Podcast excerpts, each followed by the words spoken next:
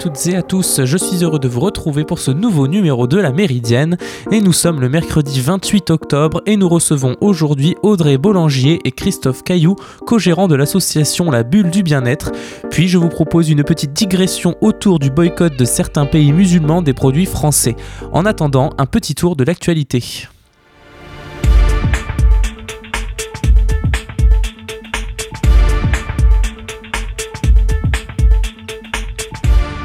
Et la tension monte à nouveau d'un cran entre la Turquie et la France après la publication mardi soir d'une nouvelle caricature d'Erdogan par Charlie Hebdo.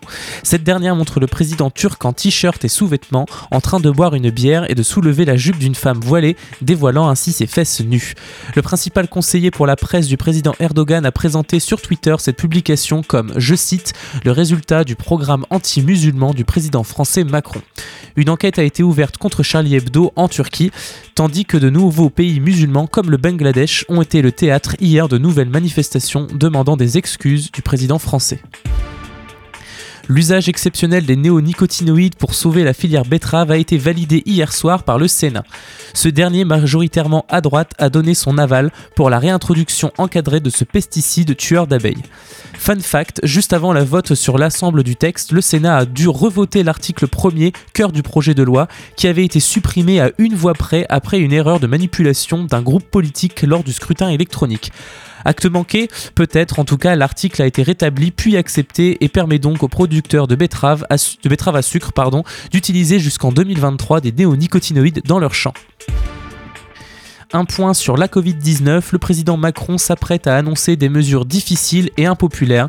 Selon des sources gouvernementales de France Info, le gouvernement pencherait sur un reconfinement d'au moins 4 semaines, cependant moins strict que celui du printemps dernier la mesure serait nationale et non au cas par cas comme cela avait été parfois évoqué. Emmanuel Macron ne veut pas fermer les écoles ni les collèges, développer l'enseignement à distance est en revanche envisagé au lycée. À l'université, ce travail à distance est déjà acté, plus de cours en amphi, des travaux dirigés en demi-groupe une semaine sur deux. Dans les entreprises, le télétravail devrait être renforcé, le ministère préparant une évolution du protocole sanitaire d'ici la fin de la semaine. Ces estimations seront-elles confirmées? Attention, nous n'avons fait ici qu'avancer des pistes. Les décisions ont été tranchées au Conseil de défense ce matin et seront annoncées par Emmanuel Macron à 20h ce soir. Effectivement, si l'on fait un tour du côté des chiffres, tous les voyants sont au rouge en France dans la crise du coronavirus. Le pays a recensé hier 523 morts attribués à la Covid-19, soit 266 de plus que la veille. Un record depuis le mardi, depuis pardon, le 22 avril. 148 nouvelles places en réanimation dues à la maladie ont été également signalées. Et on fait une première pause musicale tout de suite avec Achille. On écoute Vie normale.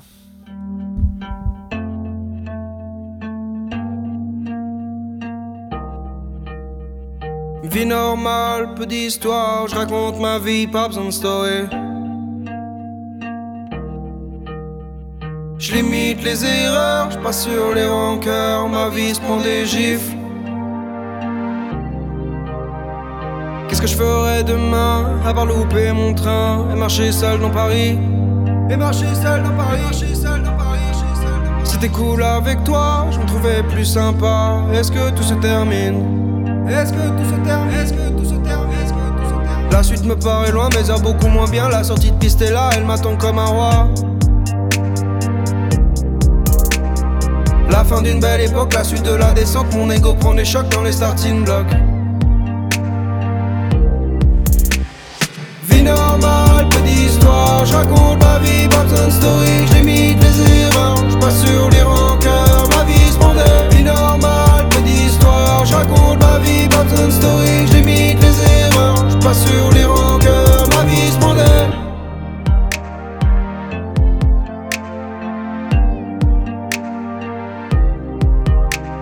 La vie, on la connaît, je l'affiche comme si j'aimais ça. Pourtant jamais très sociable. Je vois l'avenir en cap là, j'ai misé sur Kappa, la radio m'entend pas. eh, eh. J'avoue, j'ai parlé de mes peines, mais j'ai bien vu que ça marchait. marchait, marchait. J'aimais parler de ma mère, j'espère le même succès. succès, succès. Au début, peur de nous, la peur du dernier jour, c'est vrai. Nos vies ont fait qu'un tour, t'es parti sans retour, c'est fait. C'est fait, c'est fait, c'est fait. Vie normale, peu d'histoire, je tous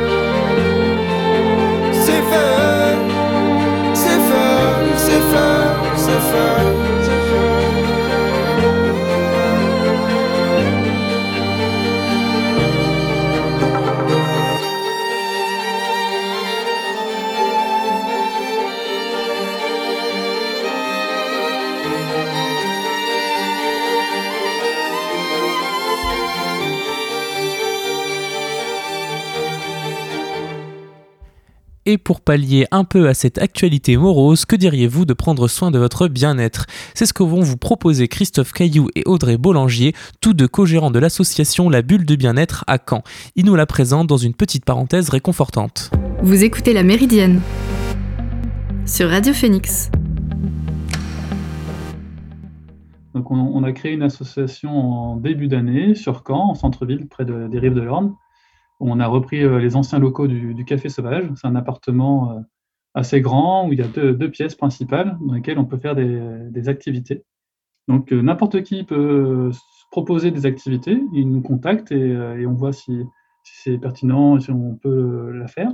Donc par exemple, il y a toutes sortes d'activités bien-être. En fait, c'est très large, très varié. On essaie vraiment de faire un, petit peu de tout. Puis en fonction des animateurs qui, qui se proposent, forcément. Donc il y a de la sophrologie, par exemple, pour euh, bien, pour bien se détendre, se relaxer, avec euh, des exercices de, de, de respiration, de, des mouvements. Euh, il, y a des, il y a des massages, euh, il y a de la réflexologie plantaire, des ateliers cuisine, on fait des petits ateliers philo, il y a de l'acro-yoga, Euh, la sophrologie, qu'est-ce que c'est? Parce qu'on en entend beaucoup parler, mais je suis pas sûr que vous en avez parlé dans, dans, dans vos activités. Qu'est-ce que c'est que la sophrologie? Ce mot un peu barbare, qu'est-ce qui se cache derrière? Euh, donc en, fait, la sophrologie, euh, c'est des exercices euh, très nombreux autour de la respiration, de la détente musculaire et de la pensée euh, positive. Donc on travaille à la fois sur le corporel et le mental pour euh, mieux vivre son quotidien. La sophrologie, c'est quelque chose qui est euh, dirigé par euh, lors d'une séance, par euh, on va dire un, guide, une guide. Le sophrologue, en fait, va parler pendant la séance du début à la fin. Ça ressemble à une séance de méditation. que chaque personne écoute et après adapte les exercices à elle-même. Il n'y a pas une manière de bien faire, c'est vraiment très souple comme, comme exercice. Et puis, donc ça se pratique en position assise ou debout, les yeux fermés, les yeux ouverts, et euh, ça dure à peu près pendant une heure.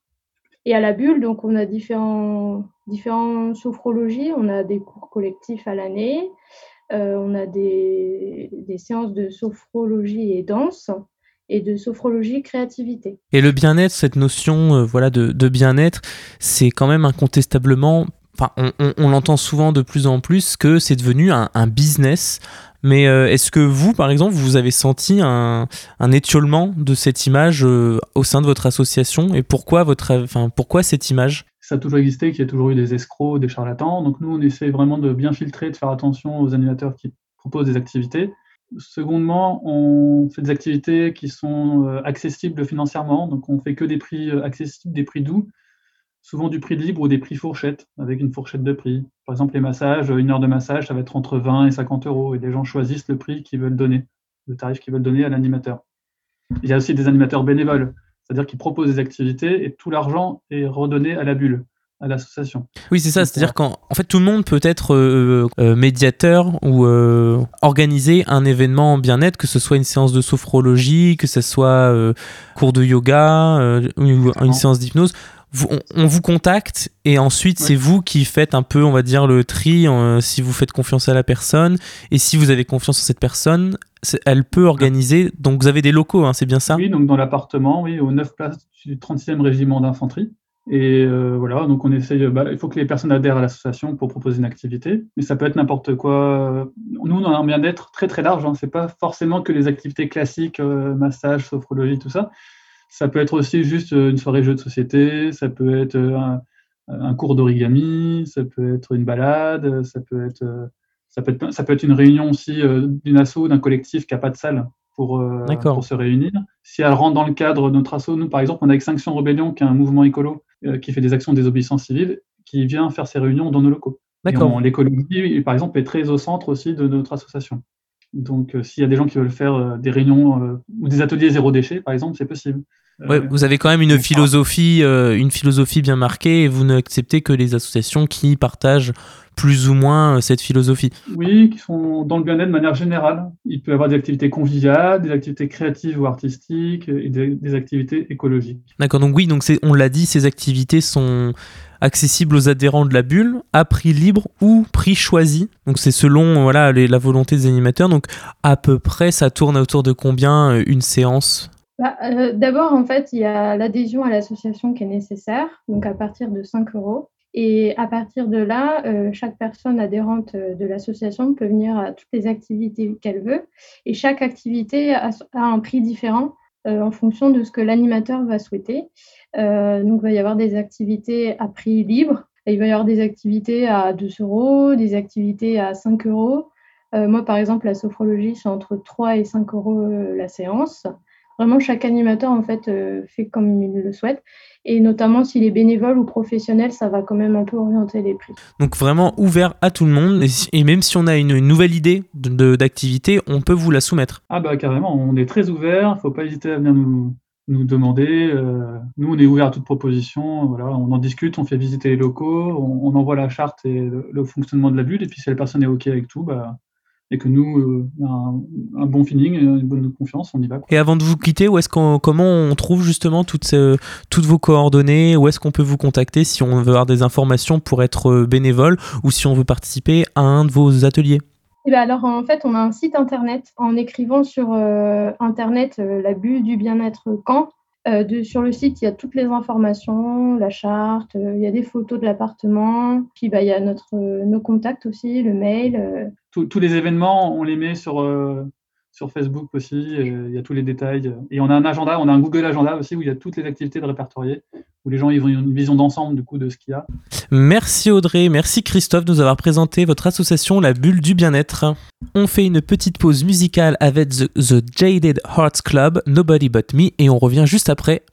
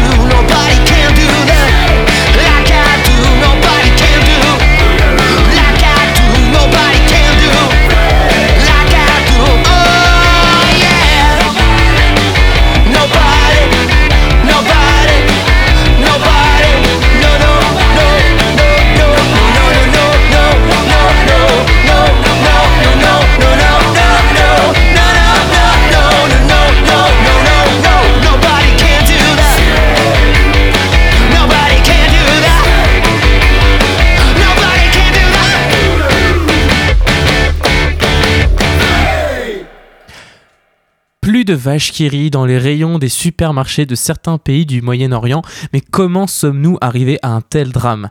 Plus sérieusement, ne trouvez-vous pas que l'escalade de la tension assez inquiétante entre la France et certains pays musulmans inquiétante justement? Essayons de tirer certaines choses au clair avant de s'engouffrer sur ce terrain un peu glissant. Je vous préviens tout de suite, le but ici n'est pas de prendre parti. Tout commence avec un drame, un vrai cette fois-ci, celui du meurtre de Samuel Paty, professeur d'histoire-géographie dans un collège de Conflans-Sainte-Honorine, par un jeune islamiste radicalisé. Samuel Paty a été tué car il avait montré des caricatures de Mahomet publiées par Charlie Hebdo dans le cadre d'un cours sur la liberté d'expression. Un acte barbare et abject sans conteste, et à part quelques illuminés enragés de la sentence haineuse formulée en 140 caractères, tout le monde condamne cet attentat odieux. Tout comme de nombreuses grandes figures de l'islam en France, la Turquie a condamné cet acte de barbarie. Elle a qualifié cet assassinat de monstrueux. Une condamnation sans équivoque, certes, mais jugée tardive par Paris qui attendait une condamnation d'Ankara plus prompte à accuser le président français d'islamophobie. Maintenant, c'est fait, et c'est normal, et c'est tant mieux. Mais pour quelles raisons certains pays musulmans en veulent autant à la France ces derniers jours? Eh bien parce que durant l'hommage à Samuel Paty, Emmanuel Macron a prononcé ces mots. Nous porterons haut la laïcité. Nous ne renoncerons pas aux caricatures, aux dessins, même si d'autres reculent. Ne pas renoncer aux caricatures, une partie du discours vibrant du chef de l'État qui faisait écho à une autre allocution, celle du 1er septembre à Beyrouth, un mois avant la mort de Samuel Paty. Emmanuel Macron s'était exprimé à propos de la republication par Charlie Hebdo des caricatures de Mahomet. Il y a aussi en France une liberté de blasphémer. Qui est attaché à la liberté de conscience. Et donc de là où je suis, je suis là pour protéger toutes ces libertés. Une liberté de blasphémer qui fait dresser le poil de dirigeants de pays où islam et politique sont très liés. Vive réaction de la part du dirigeant tchétchène Ramzan Kadyrov. Selon lui, le président français est un terroriste. Et pour lui, qualifier des actions qui sont offensantes pour près de 2 milliards de musulmans du monde de liberté d'expression et de vouloir changer leur religion, il force les gens au terrorisme, il pousse les gens vers lui, vous ne leur laissez pas le choix et vous créez toutes les conditions pour nourrir les idées extrémistes dans l'esprit des jeunes. Toutefois, le dirigeant tchétchène condamne tout de même l'attentat. Réaction similaire pour le dirigeant turc qui, dans un élan rhétorique trumpiste, a invité le président français de faire un check-up sur sa santé mentale. Erdogan a appelé lundi au boycott des produits français, prenant la tête de la colère grandissante dans le monde musulman. Les politiques turques et françaises se renvoient l'accusation d'attiser la haine entre la République française et la communauté musulmane. Qu'en est-il de ce boycott? A-t-il des raisons d'inquiéter la France? Eh bien, le boycott des produits français serait très circonscrit selon le ministre délégué au commerce extérieur Franck Riester. Il a dit hier que ce boycott était, je cite, limité à un certain nombre de produits alimentaires, mais vraiment de façon très limitée, tant mieux. Il l'a déclaré lors de l'émission Le Talk sur le site du quotidien Le Figaro. En Tunisie, une campagne, de, boycott des marques françaises similaire a été également lancée. Cependant, cette campagne est loin de faire l'unanimité chez les Tunisiens et de nombreux journalistes et blogueurs tournent en ridicule les raisons et l'impact de ce boycott sur les réseaux sociaux. France Info a également recueilli le témoignage de Français rencontrés à Istanbul qui sont nombreux à dire ne pas ressentir aucun des effets des tensions diplomatiques entre les deux pays. Les inquiétudes se font rares chez les ressortissants français dans la ville turque. Cependant, rappelons qu'Istanbul est situé du côté européen du détroit de Bosphore et est réputé pour se distinguer des idées conservatrices de son président. Tout comme la Tunisie entretient des liens particuliers avec la France, qui accueille plus de 700 000 Tunisiens sur son sol. Dans son hommage, Emmanuel Macron a également rapproché l'idée républicaine à l'idée d'Europe. Écoutez cet extrait où le président parle des futurs professeurs français. Ils formeront des jeunes citoyens à leur tour. Ils feront aimer la République. Ils feront comprendre notre nation, nos valeurs, notre Europe, dans une chaîne des temps qui ne s'arrêtera pas. Et oui, car dans le cas de refroidissement des relations avec la Turquie, c'est aussi un passif européen qui s'exprime ici. La Turquie, qui voulait rejoindre l'Union européenne, Les négociations avaient commencé en octobre 2005, suscitant de nombreuses controverses au sein de l'Europe et de l'Union européenne en général. Mais en novembre 2016, la Turquie d'Erdogan s'éloigne de l'Union européenne. Le Parlement européen demande alors le gel des négociations d'adhésion en raison des accords concernant la crise migratoire européenne et les mesures de répression jugées disproportionnées prises par Ankara à la suite de la tentative de coup d'État de juillet 2016. La rupture est entérinée avec la validation du référendum constitutionnel sur le changement de régime politique turc en mars 2017. Des représentants nationaux et européens se prononcent pour un arrêt de la procédure.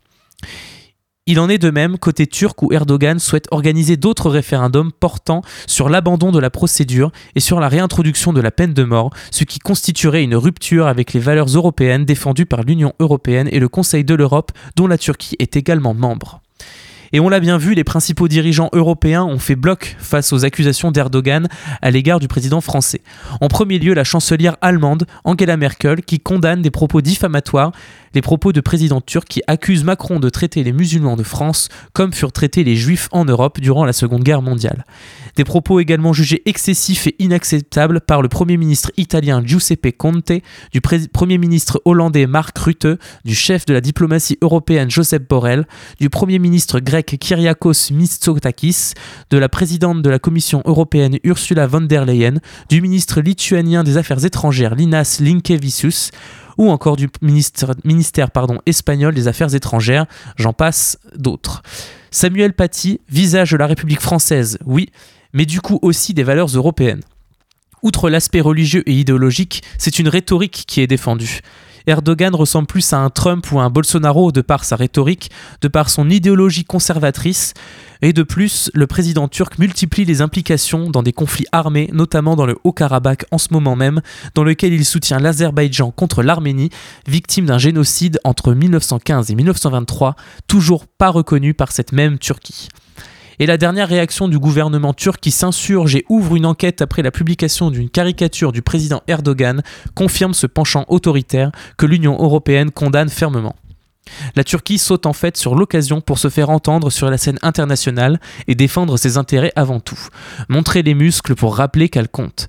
N'importe quel levier est bon à saisir dans ces cas-là.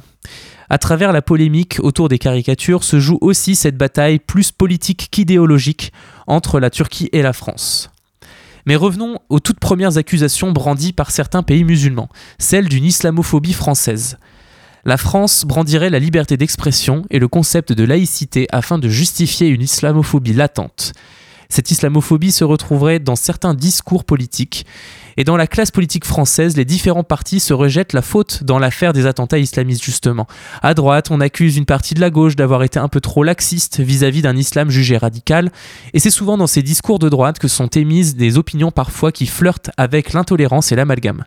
À gauche, en revanche, on se défend en accusant les gouvernements en place de ne pas avoir réagi en conséquence lors des précédentes attaques. Si le débat fait remonter à la surface des discriminations envers les musulmans de France, c'est indéniable, mais ce n'est pas le sujet que je veux traiter ici. Le débat est devenu une cacophonie que l'on ne souhaite pas relancer ici. En effet, ces réactions à ces événements sont la plupart du temps étudiées à des fins électoralistes. Chaque homme politique, chaque femme politique sait quoi dire à propos de l'islam pour attirer l'approbation citoyenne d'une frange de la population française qu'elle souhaite séduire ce qui a créé depuis des années, des décennies même, un biais dans le débat autour de l'islam. Islam, religion incontestablement en crise et en mutation, et plutôt que d'accompagner cette remise en question de cette religion, le débat politico-médiatique a empêché tout autre débat constructif et apaisé. Dans ce jeu médiatique dans lequel il fallait se rendre dans ce jeu médiatique dans lequel il fallait se rendre identifiable aux yeux de ses électeurs, les politiques ont simplifié leur discours, voire carrément radicalisé le discours. Et la radicalisation d'un côté entraîne souvent la radicalisation de l'autre. Et il est clair que la France a un, problème ancré de racisme envers la communauté musulmane et qu'il faut qu'elle le règle, sans pour autant remettre en question ses valeurs républicaines qui sont incontestablement le meilleur outil contre l'obscurantisme religieux, mais aussi contre l'obscurantisme intellectuel, dans lequel tout le monde, et oui je dis bien tout le monde, a sa part de responsabilité. Vous écoutez La Méridienne sur Radio Phoenix. Et c'est sur ces mots que je vous souhaite, terminer cette émission. J'espère qu'elle vous a plu. Je vous retrouve demain pour la dernière de la semaine. Nous reparlerons sûrement des annonces du président de ce soir. Et d'ici là, bonne journée sur Radio Phoenix.